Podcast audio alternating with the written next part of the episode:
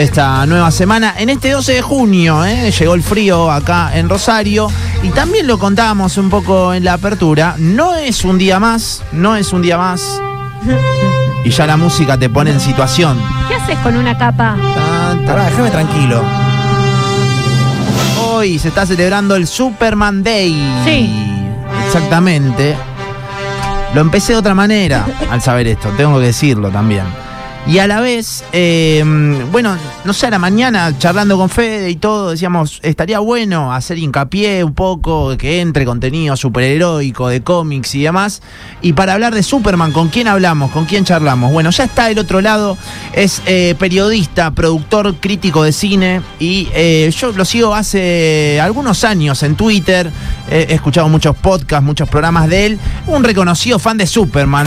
Y ya está Matías Lertora del otro lado para charlar con los secuaces. Matías, acá Nacho y el resto del equipo. ¿Cómo- ¿Qué tal? ¿Cómo va? Nacho, equipo, ¿qué tal? ¿Cómo están? Un gusto hablar con ustedes aquí en el medio del tráfico de la ciudad de Buenos Aires. Perfecto. Vamos. Debe ser, eh, perdón la palabra, pero un quilombo hasta ahora, ¿no? 2 menos 10, Es un- lunes. Un quilombo, dos menos 10 lunes, pero ya estoy saliendo de, de la zona jodida. Aclaro, manos libres por las dudas. Eh, eh, y odio ser ese tipo de entrevistados o personas que participan en un canal haciendo una aclaración. Sí, dale. No, lamentablemente la información que poseen ha Sí. quedado vista. Porque ¿Por desde? Hace, desde hace unos años, el Superman Day, que Sí. durante un tiempo fue el eh, 12 de, de junio, eh, cambió. Y No ahora, me es el digas. die- y ahora es el 18 de abril, que, que es la fecha original, en realidad, en la cual la- el cómic, Action Comics número uno, se publicó en 1938. Pasa que hubo un proyecto de ley eh, del estado de California en un momento, hace unos años, instaurando eh, el 12 de junio como, como el Superman Day. Eso quedó en la nada misma y desde hace ya cuatro años eh, hay una movida de- por parte de DC Comics, Warner, celebrando eh, el Superman Day el día que corresponde, que es el 18 de abril. De hecho, este pasado 18 de abril sí. cumplieron los 85 años, se hizo una movida bastante linda. Hermoso. pero, eh, pero es todo el año, así que lo nosotros con ustedes Pará. lo, fe- lo festejamos ahora. Primero sí. que quería decir una cosa, teníamos mucha ganas de charlar eh, primero de cómics acá y de superhéroes, que, que- que quizás no lo, no lo hacemos tanto, hay que decirlo, y a muchos nos gusta. Y bueno, aprovechamos medio la situación también para charlar con vos, Matías, que fuera de joda te, te seguimos hace rato. Claro, Eh. ¿Eh? Muchas gracias chicos y les pido disculpas No por, pasa nada. por, por traer a colación esto. Escuchame una cosa. Bueno, para, ¿cómo hago para explicar eh, Superman eh, tomo uno, digamos, a alguien que, que capaz, eh, no sé, no te digo que arranca que lo- tiene 5 años. ¿Viste? Y que capaz que mamó más Marvel que DC, ¿no? A esta altura, eh, Sí. por el cine y demás. ¿Cómo hacemos? Eh, ¿Por dónde empezamos? Ah, que es, es una buena pregunta y es una...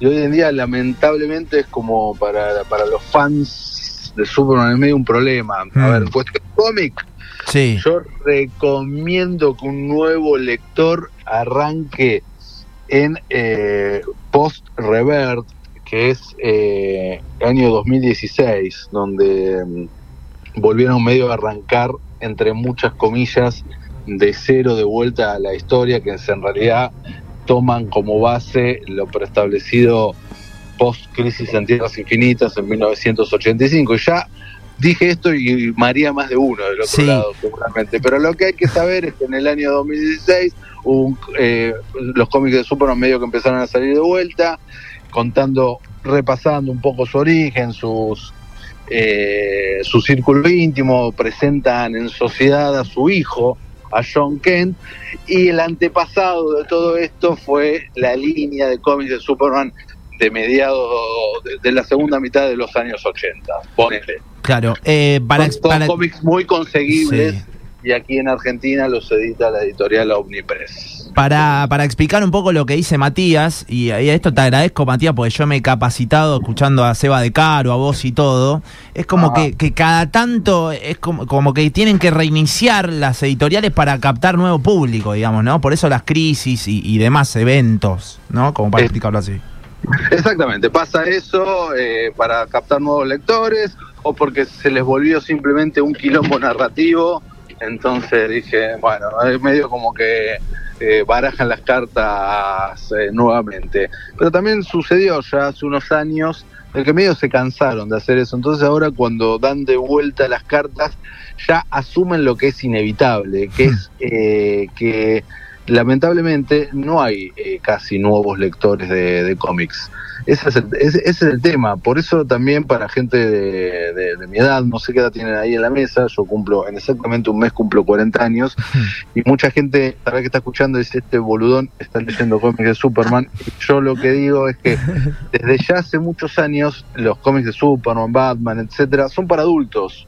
¿Por qué? Porque el público lo lee es adulto. Hay una línea infantil, sí, obvio que lamentablemente tampoco le va muy bien, pero esto, esto sucedió porque mm, nosotros pertenecemos, los que nacimos en la década del 80, a lo que se conoce como la última generación lectora de cómics, eh, que, nacimos en esa década, nos formamos en los 90 y demás, porque hoy eh, el piberío nuevo, los que consumen y que entran a la cultura pop de otro lado, lo hacen como vos bien decías hace un rato, a través del cine o los videojuegos. Eh, Claro. el papel, el leer cómic, eh, no, no, no es algo que enganche a las nuevas generaciones. Entonces las editoriales ya hace unos cuantos años dijeron, bueno, listo, no estamos enganchando eh, jóvenes y bueno, démosle a- a- al público que nos queda, que son los adultos, bueno, démosles historias que tengan que ver con la edad que, que- que ellos tienen, eh, que igual que si lo agarra un adolescente se va a poder enganchar, no va a poder ser. Un niño, la verdad que no,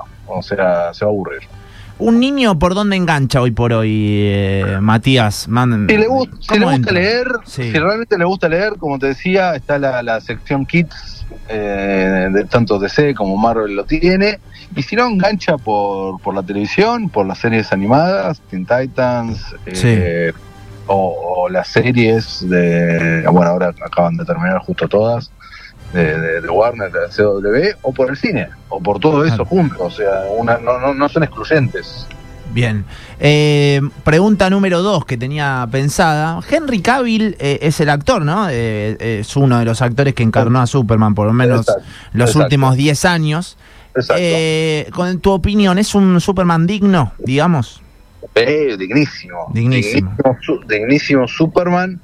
eh, que lamentablemente, igual nunca digas nunca, ¿no? Porque Michael Keaton esta semana está volviendo a interpretar Claro. Batman luego, luego de 30 años. Pero bueno, lamentablemente Henry Cavill no pudo nunca despedirse de una forma, no, no se pudo despedir de, por la puerta grande Mm. de- del personaje, pero en las tres películas, o depende, tres películas y media, cuatro si contamos las dos versiones de La Vida de la Justicia, que, que estuvo, estuvo más que bien y la aceptación es casi unánime. Es Matías Lertora, eh, con quien estamos charlando. Mirá, empiezan a llegar algunos mensajes. Mi hijo tiene nueve años y le gustan los cómics. Ya me anoté un par eh, para leer ahí que, que estaba diciendo Matías. Eh, eh, ¿Por qué? Mirá, ¿por qué el, el, eh, perro de Superman no te va a, mor- eh, a morder nunca? Porque es Supermancito. Gracias por los chistes, eh, a los que están mandando en el, en el WhatsApp de la radio. Eh. Sí, Paul, lo que quieras. Matías, eh, una persona como yo que no tiene mucha idea de cómic, más que lo que le, llega, le ha llegado por el cine o bueno, no, de, de- de ver, ¿te puedo preguntar por qué fan de Superman y no otro? Y Si hay algo, si hay algo que lo haga especial para vos. ¿En qué la diferencia? Sí, obvio, bueno, Claro. yo tengo, a ver, justo a mí me haces esa pregunta y estás hablando con una persona que un cuarto entero de mi casa está Claro. dedicada a mi colección de Superman. Claro. Que abajo, o sea que abajo de la ropa del laburo tenés el traje de Superman. Claro. No, no, no, porque eso me daría medio boludo. Bueno, pero sería Tiene- casi Clark Kent. o Tiene sea, camisa con abrojo. Claro. Como uno tiene una banda de música que peloteó la, toda la casa y usa la camiseta, la remera, vos es con Superman. Eh, sí, pero no- tampoco todos los días. O sea, es como. Por suerte, el paradigma ha cambiado, sobre todo en los últimos años. Porque si vos conocías a alguien que. Un coleccionista de camisetas de fútbol que ha gastado miles de dólares en eso, que ha viajado por el mundo y tiene un cuarto de su casa dedicado a su colección de camisetas, vos decís, uh, qué capo. Y conoces a mí y decís, uh, qué boludo. Igual Eh, cambió eso. cam- Sí. me Por eso, por eso, el cambió el eso suerte el paradigma eh, ha cambiado. Mm. Entonces, respondi- respondiendo tu pregunta, eh, que para mí es muy personal también, pero también tiene una coyuntura. Eh, o sea, como yo dije, yo, yo nací en 1983 y en ese momento fue, fue el apogeo máximo de Superman gracias a las películas de Christopher Reeve, a las series animadas de los Super Amigos. Eh. Marvel estaba lejos de estar en auge Sí. en ese momento. Eh, la segunda Batmanía, gracias a, la- a las películas de, de Michael Keaton y demás, llegaron en el 89. Eh, y entonces era, era medio obvio que a un chico de los 80 le, le escope este personaje. Lo que pasa es que yo me quedé más tiempo. Claro. Y este, el amor, el amor es medio Claro, sí. inexplicable. Yo, yo te puedo hablar y fundamentar de por qué me gusta más Superman sobre los otros y te puedo decir que, que es un tipo que, como está planteado, tiene eh, no puede no puede ser nunca completamente feliz en serio porque si él se relaja un toque para estar con su esposa, su hijo, lo que sea, sabe que en el otro el otro lado del mundo o cerca está muriendo alguien porque él de ahí elige ser eh, humano entre comillas Claro. y eso me, eso me fascina del personaje, me fascina cuando está bien escrito, me fascina en su etapa de padre. Yo este año me convertí en padre y, y también me, me, me- me copa encontrarlo al personaje o encontrarme yo desde consumirlo desde otra manera. Eh, pero hay un tema también muy lírico y muy romántico, ¿no? El su traje, los, sus poderes, vuela, etcétera, etcétera. Claro. Y si tenés que recomendar para uno que tal vez está medio perdido o no tuvo la oportunidad de mirar, ¿cuál es la película para vos de Superman? Eh, y a ver, para mí, para mí la Sí. película de Superman es eh, Superman the Movie 1978, pero Uf. hoy es una hoy esa es una película que es, es lenta, es una película que fue revolucionaria en su momento en cuestión de efectos especiales, el tagline era vas a creer que un hombre puede volar y demás, Eh, pero hoy un, un- un nene se te caga de risa viendo eso comparado con las 800 películas de Marvel que hay Claro. y demás. claro. Eh, entonces, eh, tal vez te recomiendo entonces que mires El Hombre de Acero, Man of Steel, que es la película que está cumpliendo en este momento Yes. 10 años. Te iba a preguntar justamente eso, Matías. ¿Qué onda Nolan y, y su tratamiento a- hacia, hacia Superman, digamos? Fue muy breve el paso de Nolan por Superman en realidad, porque él fue como el padrino. Claro, de- medio productor, ¿no? Era. Fue, claro, fue productor y el padrino de, de Man of Steel, cuando cuenta la leyenda que cuando él estaba en un impasse de, para, de ideas frenadas para hacer la tercera Batman, para hacer Dark Knight Rises, él y su guionista David Goyer, David Goyer le dice, encontré la manera para que vos te hagas cargo de Superman y le cuenta la historia que más o menos terminó convirtiéndose en el hombre de acero. Bueno, él ahí a- a- agarra esta IP media dormida que tenía Warner, Sí. que, que no, no terminaba de despegar, eh, de luego de que se cancelara la, la secuela de Superman Returns en el año 2006. Y bueno, ese fue el impulso porque, bueno, Nolan había ya tocado el cielo con las manos, con, con Batman, y su nombre había crecido mucho y fue la, la chapa necesaria que, que hizo que se terminara de, de concretar. Entonces, a mí me gusta, me gusta mucho, pero son, es un, un laurel que tampoco hay que colgárselo a Nolan en, en cuestión Claro. realización y creativa porque verdaderamente no lo hizo. Es eh, Matías Lertora quien está charlando con nosotros, periodista, productor, crítico de cine. Eh, le estamos preguntando por Superman, aunque no sea el Superman Day porque lo reemplazaron y es el 18 de abril. El 18 de abril. ya saben, Exactamente. el, el año que viene hablamos el 18 de abril. Sí, eh, mirá, llega una pregunta eh, que dice, ¿Superman es el superhéroe de la clase obrera? Preguntan por acá. En un momento lo fue, Hmm. sí. Cuando se creó hace 85 años, eh, Representaba eso, ¿no? Representaba, era el héroe de los oprimidos, así se lo, Claro. se lo presentaba. Así que podríamos decir que, que sí, ¿no? El Superman fue creado por hijos de inmigrantes judíos que habían padecido la, la- el Jueves Negro, ¿no? La crisis de Sí. 1909. El padre de uno de ellos muere como consecuencia de un robo en plena, en plena crisis y, y a, a balazos. Y Superman se convierte en el primer superhéroe de la historia y su característica principal en ese momento era que las balas le rebotaran. Eh, entonces, sí, está, es, una, es una linda afirmación esa. Eh, Matías, estamos en una semana clave, eh, o no sé si clave, pero para los fans, eh, muchos están esperando la película de Flash, donde aparece eh, Michael Keaton también como Batman. Tengo entendido que ya la viste, por, por ver tweets tuyos y reseñas y demás. ¿Qué podemos sí. esperar? ¿Qué podemos esperar ahora el, el miércoles, jueves que se estrena acá? Bueno, ahí me agrando un poco también. Sí, claro. No solo ya la vi, la, la he visto varias veces, soy amigo del director, eh, aparezco los créditos de la película. Claro, le recuerdo a la gente, el director es argentino, es Andy Muschietti, eh, bueno, recontra galardonado y todo, que se toma la posta acá en, en The Flash. Eh, y es una película eh, donde ocurre algo que pocas veces sucede últimamente con este tipo de, cine, que casi no tiene contradicciones, ¿no?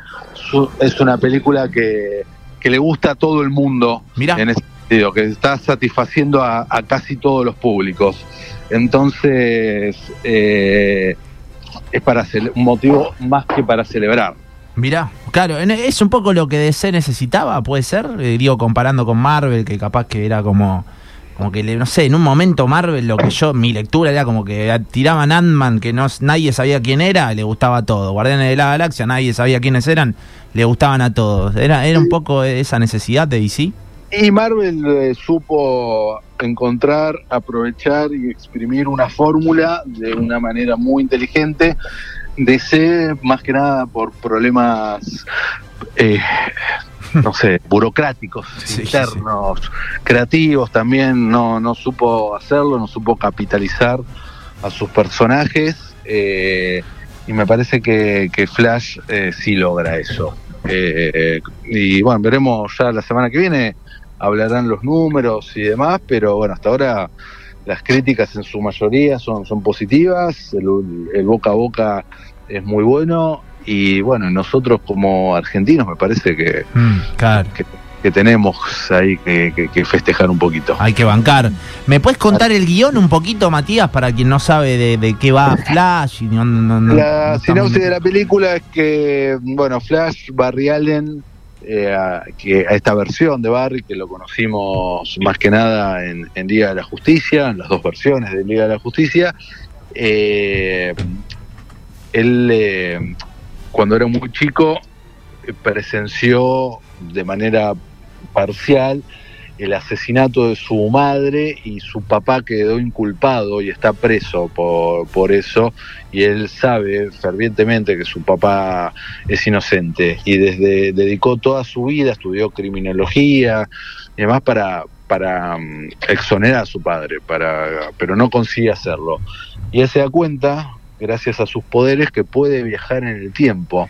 Entonces viaja al pasado justamente para, para lograr esto y en el medio se manda una cagada que es cambiar la realidad. ¿no? Y ahí es donde, cambiando la realidad, eh, recurre a Batman y se da cuenta que Batman no es su Batman, no es eh, Ben Affleck, que es eh, Michael Keaton. Se da cuenta que Superman no está ahí y hay otro, otra, mejor dicho, acá, que Sí. Ocuparía ese lugar y así unas cuantas cosas más que no voy a espolear en una, en una aventura donde Barry va a tener que hacer el último gran sacrificio para volver las cosas a la normalidad si es que puede hacerlo. Bueno, perfecto, clarísimo. Mira, acá nos preguntan, tiene un poco que ver con el Flashpoint que sucede Exactamente, está basado de en manera, ese cómic. De manera leve en el cómic Flashpoint, exactamente. Bueno, divino. Che, eh, Matías, gracias por este ratito, en serio que nos atendiste con la mejor. Y, y nada, en serio, muchas, muchas gracias acá desde Radio Boing de Rosario. Por favor, chicos, muchas gracias a ustedes. Cualquier cosa me llaman y el año que viene 18 años. Bien, perfecto, ya Agenda, anotado. Ano- Te llamamos en serio. eh, le- la- la- Por favor, un Dale. placer. Abrazo grande, Matías. Chau, chau. Abrazo, chao. Chao, ahí estaba dos y 10 de la tarde.